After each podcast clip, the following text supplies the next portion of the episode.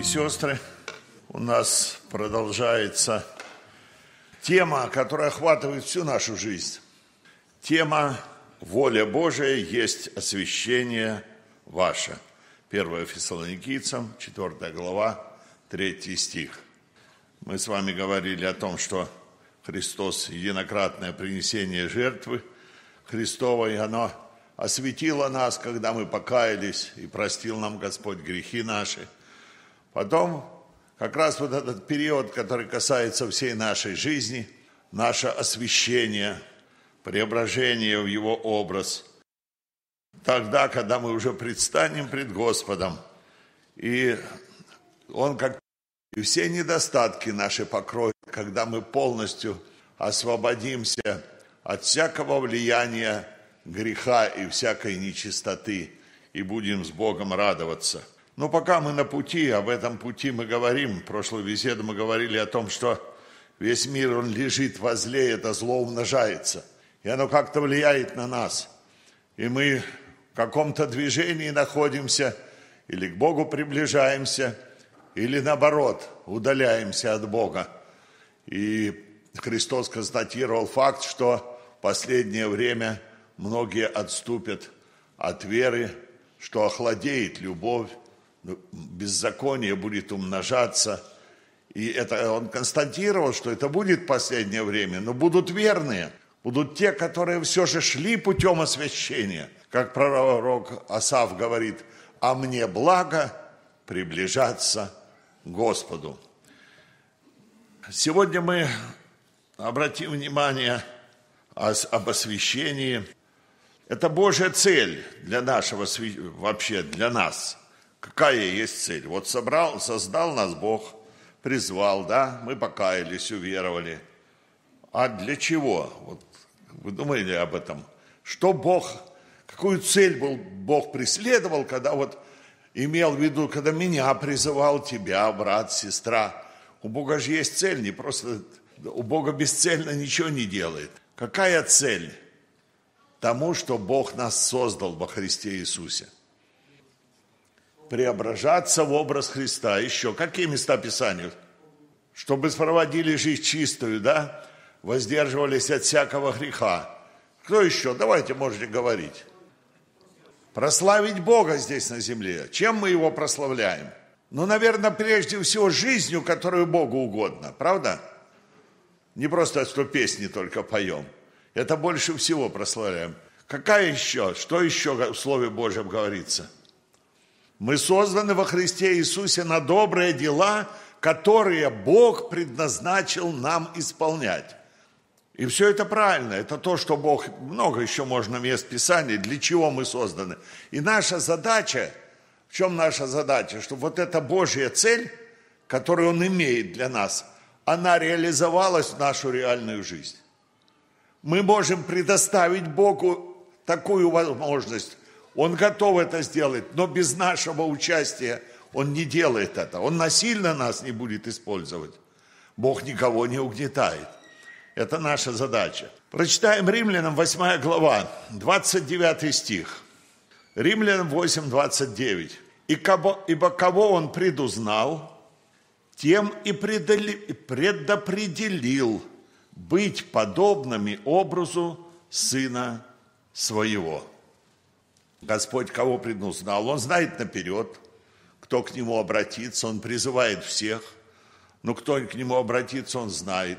Он кого предузнал, написано тем, вот этим людям, которых, которых Он предузнал, предопределил быть подобными образу Сына Своего. Слышите, братья и сестры? Вот она цель у Христа и у Бога Отца, что Он хочет увидеть в нас, чтобы мы были подобными, подобными в тех качествах, которые были у Него. Ну, качество всемогущества, всеведения, этого мы не достигаем здесь на земле. Здесь относится к нравственным качествам Господа нашего Иисуса Христа – и прежде всего к святости относится. Писание говорит, Он поставил нас, чтобы мы шли, и не просто шли, а приносили плод, и чтобы плод наш пребывал. И написано, плод ваш есть что? Святость. Мы как-то живем, вот привыкаем к жизни ежедневной. Ну, вроде нормально, мы же дети Божьи, верующие. Он говорит, чтобы этот плод пребывал, и этот плод, он возрастал, прогрессировал в нашей жизни. Ефесянам 4 глава 13 стих написано, там выше написано, что он поставил служителей, пресвитеров, учителей. Для чего? Для созидания тела Христова, э, доколе все придем в единство веры и познание Сына Божия в мужа совершенного в меру полного возраста Христова. Вот она у Бога цель. Не просто так, чтобы мы э, жили на земле, ну, довольны были тем положением, в котором мы находимся. Писание говорит, иногда мы создаем для себя вот такой стан. И уже привыкли к такому какому-то образу жизни. И дальше не двигаемся. Мы говорим, что духовный рост, он продолжается до самого явления Господа нашего Иисуса Христа. Духовный рост, он продолжается у пожилых, братья и сестры. Писание говорит нам, что когда ветхий наш человек, на похоронах сейчас читают, эта хижина разрушится, мы имеем от Бога жилище на небесах. Но этот человек тлеет, а внутренний со дня на день обновляется. Вот это обновление ждет Господь от молодых и от старых, от всех абсолютно возрастов. Этот рост духовный не останавливается. Физически бывает, мы уже вниз растем – с, с годами. А духовный рост, он должен продолжаться. Это воля Божья. Бог этого желает. У Бога цель. И продолжать этот, эту работу над нами, насколько мы Ему позволяем в нашей жизни, даже до явления Господа нашего Иисуса Христа, в эту в мужа совершенного, познание Сына Божия. Я не буду раскладывать все эти моменты, об этом можно разговаривать. Познание Сына Божия – это познавать Его. Как мы познаем? Мы познаем друг друга в общении, да? Точно так общаясь с Богом. Через Слово Его, через молитву, через а, обновлением ума нашего, чтобы мы познавали, что есть воля Божия, благая, угодная, совершенная. И вот это муж совершенный, э, ну, самый совершенный муж – это наш Господь Иисус Христос, в меру полного возраста Христова – 1 Петра мы читаем, написано, будьте святы, потому что я свят. Апостол Павел – это Божья цель. Апостол Павел, как служитель Божий, поставленный над церковью, он очень переживал. Он истинный был пастор и душепопечитель. И когда проблема случилась у Галат, вы помните, как этот муж Божий страдал – он Галатам пишет, в 4 главе, с 19 стиха, он пишет, что «Я у вас, о вас в муках рождения». До чего? Доколе не изобразится у вас Христос, братья и сестры. Та же самая цель, что у Господа, она была у апостола Павла.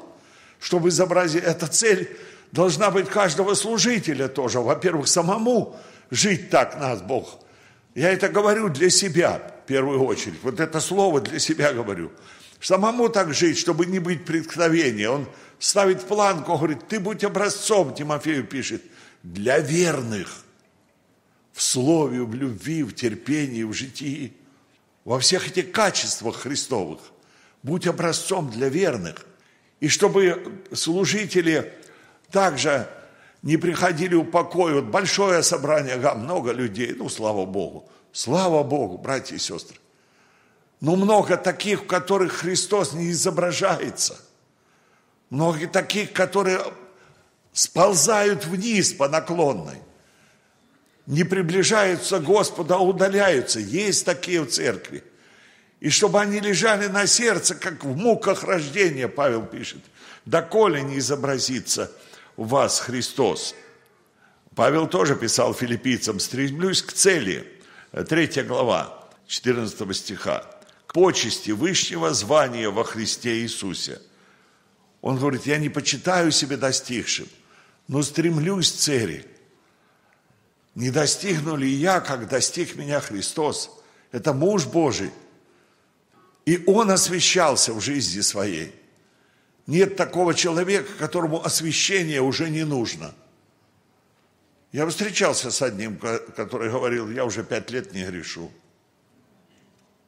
Я думаю, лжец ты натуральный. Не верю я тебе ни грамма. Пять лет ты не грешишь, бедный. Ты уже тут, э, ты уже грешишь тем, что ты это говоришь. Уже грех тяжкий совершаешь. А Христос за всех умер, чтобы живущие уже не для себя жили, но для умерших за них и воскресшего. Это 2 Коринфянам, 5 глава, 5 стих. Значит, для чего? Он умер, имеет цель для нас – чтобы мы жили не для себя, но для того, кто умер за нас и воскрес. Жить для Иисуса, с Ним умирать. Поем мы такой псалом. Ну и встает вопрос, ну а что нам делать, как нам поступать в целях этих Божьих? Братья и сестры, самое первое, это надо уразуметь не разумом, тут надо понять сердцем вот эту Божью цель, что Бог ждет от тебя – брат, сестра, что Господь ожидает от меня, какой Он жизни хочет, что Он желает, чтобы я выполнял. Познать волю Божию и Его цель – это первое. И чтобы не просто это узнать, и чтобы цель и воля Божия, они, стало, они стали и нашей целью, и нашей волей. Помните, написано в законе Господа, первый псалом – в законе Господа воля его, о блаженном муже. И о законе его размышляет он день и ночь. То есть воля человеческая этого блаженного мужа на стороне Божьей воли всегда. И он не просто ее с нею согласен, он это, это, это волю любит, и он о ней рассуждает день и ночь, это о законе Божьем. Он живет с ним этим законом. Это блаженный муж – счастливый муж. И это самое первое, что Бог ждет вот от нас, чтобы мы на сторону Божью стали в жизни нашей. Павел говорит, что он от всего отказался, чтобы достигнуть этой цели, которую Бог поставил для него. Сущность освящения, она, мы уже говорили, совершенное действие имеет, которое уже совершилось, и то, которое продолжается в наши дни. Некоторые ну, некоторые, может, и большинство. Покаялись мы, уверовали. Ну, и слава Богу, все я живу. Живу, не обращаю внимания на свой характер. Я такой человек, я прямой, и вы должны это понимать. Я какой есть, и вы должны меня такого принимать. Я таким остаюсь. Есть такие христиане. Может, не говорят, но живут. Терпят люди, страдают близкие, родные – от характера, от привычек верующих нас. И он такой, он дитя Божье, он знает, что он спасен, он уверовал. Я не решаю вопросы спасения, братья и сестры. Но у этого человека не было духовного развития. Он уверовал, принял, попросил прощения у Господа. И на том Бог его простил, и на том остановился. Но стоять ты на горе долго не будешь обязательно дальше поползешь вниз. Если мы не вперед не пойдем, то ползем вниз. Другие останавливаются на чем? Это вот такие отрицательные стороны, которые бывают в этом. Останавливаются, что мы своими силами, я что-то справлюсь, да, это ничего, как у, у Давида. Я своими силами что-то справлюсь. Своими силами мы ни с чем не справимся своими силами мы не можем освещаться, братья и сестры. Если бы мы освещались своими силами, то Христу не надо было бы на землю а приходить. Вот это освящение, оно совершает Господь через Слово Свое, через молитвы наши, через наше общение с Богом. Это Духом Святым. Своими силами мы себя не исправим. Если бы мы могли это исправить в жизни нашей, все, что мы можем делать, это Богу наше сердце предоставлять и открывать чтобы Господь место ему давать в нашей жизни, чтобы он, он действовал в нас и преображал нас. Как апостол говорит, мы все себе преодолеваем, все эти трудности и искушения. Чем? Силою возлюбившего нас. Это важно. Потому что некоторые вот по молодости говорят, что да, все нормально у меня, я, я это справлю, сделаю. Когда так человек говорит, то, то Богу там места нет действовать. И мы в жизни рано или поздно начинаем понимать, столкнемся с такой вот, с проблемой, такие люди. Еще бывает святость, святые на земле, и такие встречаются среди нас. Ну, такие святые. Только от этой святости, кажется, такая строгость во всем. Каким-то холодом веет.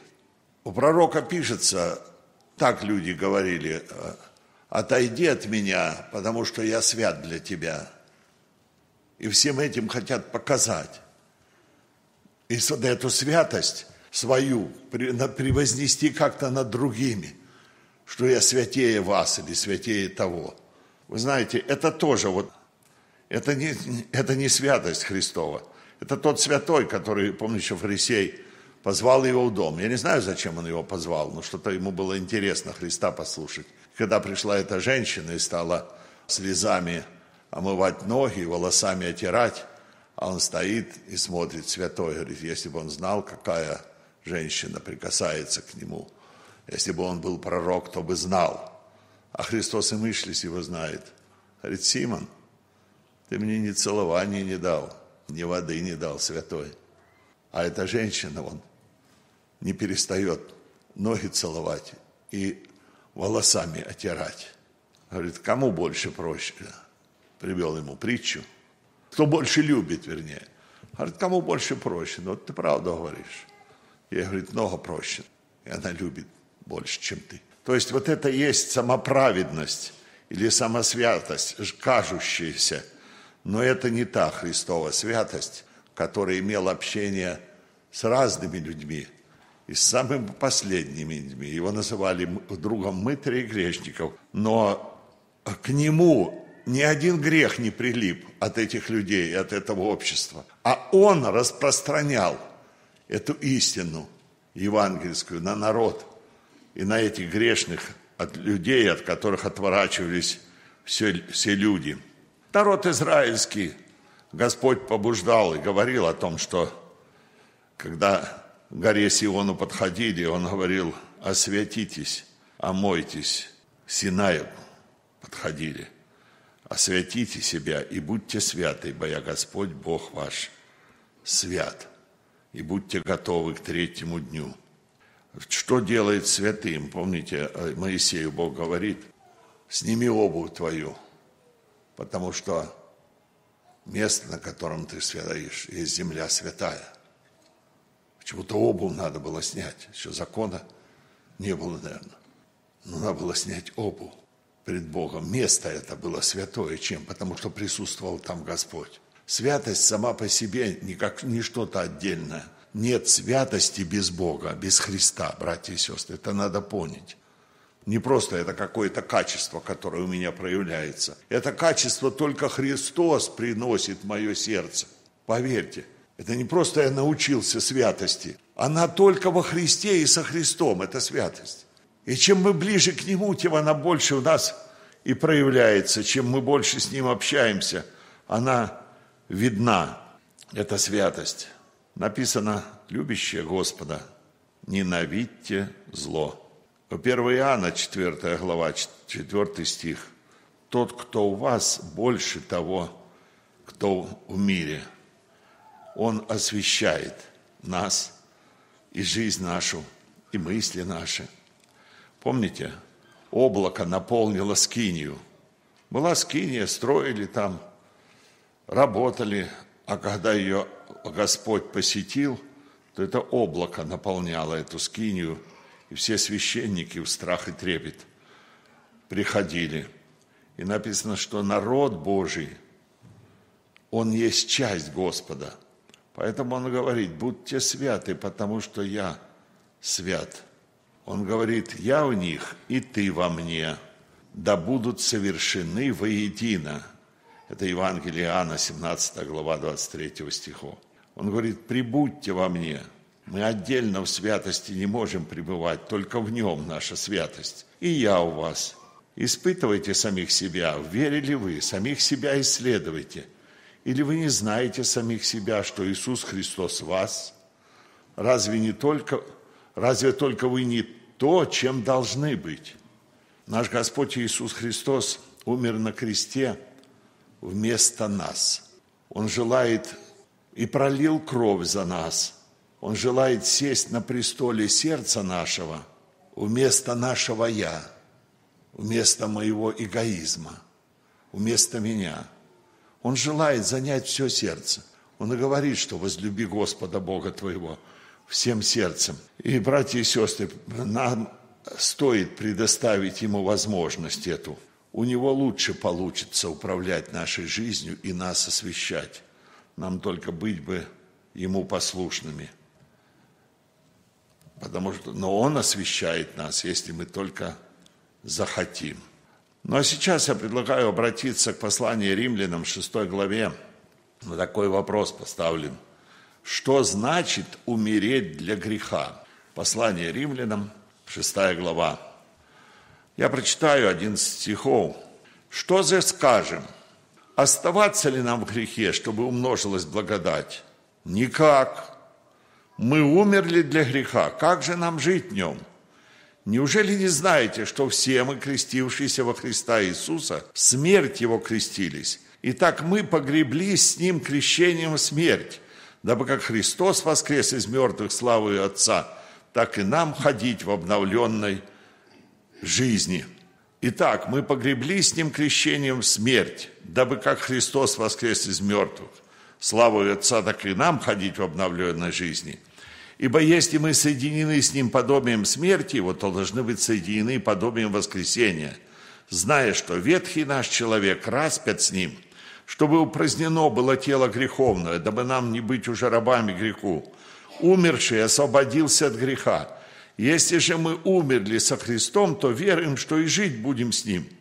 Зная, что Христос, воскреснув из мертвых, уже не умирает, смерть уже не имеет над Ним власти – Ибо что он умер, то умер однажды для греха, а что живет, то живет для Бога. Так и вы почитайте себе мертвыми для греха, живыми же для Бога во Христе Иисусе, Господе нашем. И 12 стих. Итак, да не царствует грех в смертном вашем теле, чтобы вам повиноваться ему в похотях его. Вот такое наставление апостол Павел писал римлянам, римской церкви. Он этот послание такое богословское. В пятой главе, помните, он писал, что оправдавшись верою, мы имеем мир с Богом, и что Христос умер за немощных, за нечестивых в определенное время, что Бог свою любовь нам доказывает, о Божьей любви, о Его спасении. Говорит, мы, будучи оправданы кровью ее, спасемся от гнева. И вот дальше, когда читаем из 10 стиха и дальше, нам показывается два образа. Образ Адама и образ Христа. Что мы имеем в Адаме и что мы имеем во Христе. И он говорит, если, будучи врагами, мы примирились с Богом смертью Его, врагами мы были Богу, то тем более, примирившись, спасемся жизнью Его. И недовольно, э, значит, 12 стих. «Посему, как одним человеком грех вошел в мир». Кем вошел в мир Грех вошел в мир, братья и сестры. Адамом. Грех вошел в мир. Мы это знаем, мы это видим. И тут доказывать ничего не нужно. Что грех вошел в мир, и вот дети уже 6 тысяч лет идет, живет человечество, и грех этот царствует от Адама в нас и в детях наших, и мы рождаемся во грехе. И вот он говорит, грех вошел в мир – Потому что в нем, в Адаме, все согрешили. Меня еще на свете не было. Но в Адаме я уже был, в Адаме мы согрешили. Так апостол Павел поясняет нам. И он говорит, однако же смерть царствовала от Адама и до Моисея и над несогрешившими по дому преступлению Адама, который есть образ будущего. Вот два Адама, в 15 главе первого послания Коринфянам, там тоже говорится об Адаме. Грех царствовал над несогрешившими, подобно преступлению Адама. То есть Адам Бога не послушал и сделал грех. И говорит, Адам есть образ будущего, другого Адама. Но дар благодати не как преступление. Он говорит, если преступлением одного Адама это, подвергли смерти многие, то тем более благодать Божия и дар благодати одного человека Иисуса Христа преизбыточествует для многих. Он показывает преимущество Иисуса Христа как второго Адама. Вот в этих стихах. И он дальше пишет, 16 стих. «И дар не как суд за одного согрешившего, ибо суд за одно преступление к осуждению, а дар благодати к оправданию от многих преступлений». 17 стих. «Ибо если преступлением одного смерть царствовала посредством одного, то тем более приемлющий обилие благодати и дар праведности будет царствовать в жизни посредством единого Иисуса Христа. Посему, как преступление одного всем человекам осуждения, так правдою одного всем человекам оправдание к жизни. Как непослушанием одного человека сделались многие грешниками, так послушанием одного сделаются праведные многие. Многие. 21 дабы как грех царствовал к смерти, так и благодать воцарилась через праведность к жизни вечной Иисусом Христом Господа нашим. Вот этих два Адама. И мы, все человечество, оно у первом Адаме окунулись. Не по своей воле, да? Мы уже родились такими. Почему мы грешниками называются? Потому что мы нагрешили. Да потому что родились мы грешниками. И грешим мы, потому что мы грешниками родились уже – с этими наклонностями адамовскими. Но вот Писание говорит, что тем более дар благодати, обитель милости и прощения. Ну, когда смотришь вот на человечество, братья и сестры, люди живут без Бога. По этим адамовским признакам, по, по этим адамовским грехам, которые в чем они родились. И они в том, в том и живут. А верующих нас вот немного – как понять, я вот прочитал здесь раз шесть или семь говорится, тем более во Христе Иисусе. Как это понять? В Адаме мы оказались не по своей воле, но Бог спасение нам дает и благодать спасающую всему человечеству. И Бог хочет, чтобы все люди спаслись. И Он бы мог нас автоматически от греха всех очистить чем-то, как-то сделать нас святыми, оградить нас от всех искушений, и чтобы мы жили, песни пели, Господу служили. Почему-то не сделал так Господь. Потому что Бог желает с нами иметь э, дело не просто с каким-то компьютером или марионетками. Он желает с нами иметь дело, которое возлюбило его среди этого зла, среди греха, среди всего этого и адамовского – люди бы избрали его спасителем, к нему обратились. И он эту благодать абсолютно для всех ее хватает. Он говорит, придите ко мне все. И это обилие благодати. И умножалось зло и беззаконие, и благодать Божия умножалась для нашего спасения, братья и сестры. И вот теперь он говорит, что же нам скажет? В грехе оставаться, чтобы благодать умножалась? Никак. Он говорит, мы умерли для греха. Как же нам жить в нем? А как мы умерли? Писание говорит, если один умер, то что? То и все умерли. Точно так, как в Адаме все умирают, в грех окунулись. И Христос за грехи наши умирал, и мы умерли во Христе Иисусе. Смерть вошла в нас – и мы с Ним умерли. Вот смерть со Христом. Вот здесь говорится, неужели вы не знаете? Все мы, крестившиеся во Христа Иисуса, крестились, это значит окунулись, погрузились. В смерть Его погрузились. Мы умерли с Ним. Мы не просто умерли, погребли с Ним крещением смерть. Вот эта смерть Христа, Адам согрешил, и в нем все человечество. Христос умер за грехи, и из-за греха. И все мы умерли вместе с Ним. Вот этот вопрос, он бывает сложный. Что он за грехи наши, понимаем, как-то принимается проще. А что вот мы умерли. Ну мы как поверили, что Христос? Просто слову поверили, что Христос умер за грехи наши. Нам родители сказали, да? В церкви слышали проповедь, это часто говорится. А вот что мы умерли для греха вместе с Ним, вот это как-то не воспринимает наше э, сердце, просто, может, не понимаем этого.